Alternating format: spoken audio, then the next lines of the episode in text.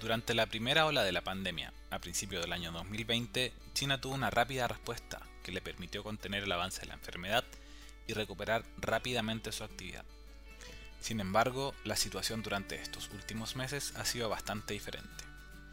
Así, ante un importante aumento en los contagios, las autoridades se han visto obligadas a reimponer restricciones de movilidad, las que han paralizado la actividad económica.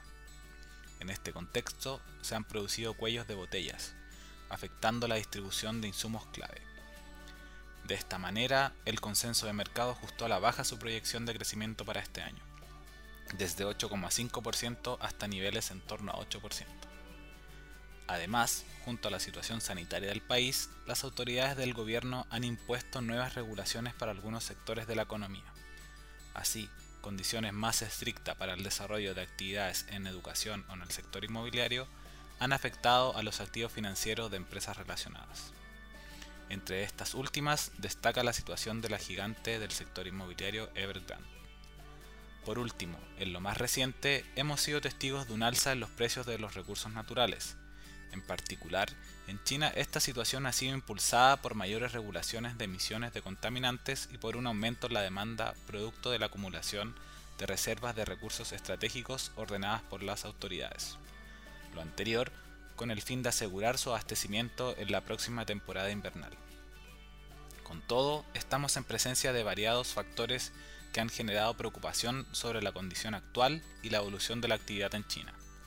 Sin embargo, este escenario debe ser estudiado con cautela, pues en primer lugar, con respecto a la situación sanitaria, sabemos que por la naturaleza de la enfermedad, sus efectos serán pasajeros, más considerando que la vacunación tuvo una implementación tardía pero rápida. Por otra parte, las nuevas regulaciones, si bien en el corto plazo pueden producir una mayor incertidumbre o desaceleración en la actividad de esos sectores particulares, lo que buscan es resolver y adelantarse a futuras situaciones conflictivas o problemáticas, por lo que en general la visión es que en el mediano y largo plazo sus consecuencias podrían ser positivas. Por último, es importante considerar que el próximo año se realizará la asamblea del partido, donde se resolverá la continuidad de la cúpula actual. Dado lo anterior, existe el incentivo para que las autoridades entreguen suficientes estímulos con el fin de mantener el crecimiento dentro del rango objetivo.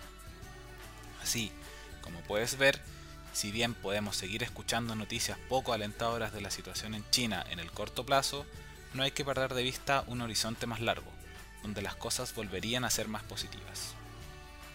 Finalmente, si quieres saber más sobre nuestras recomendaciones, te invitamos a visitar nuestra página web visinversiones.cl o contactando directamente a tu ejecutivo de inversión.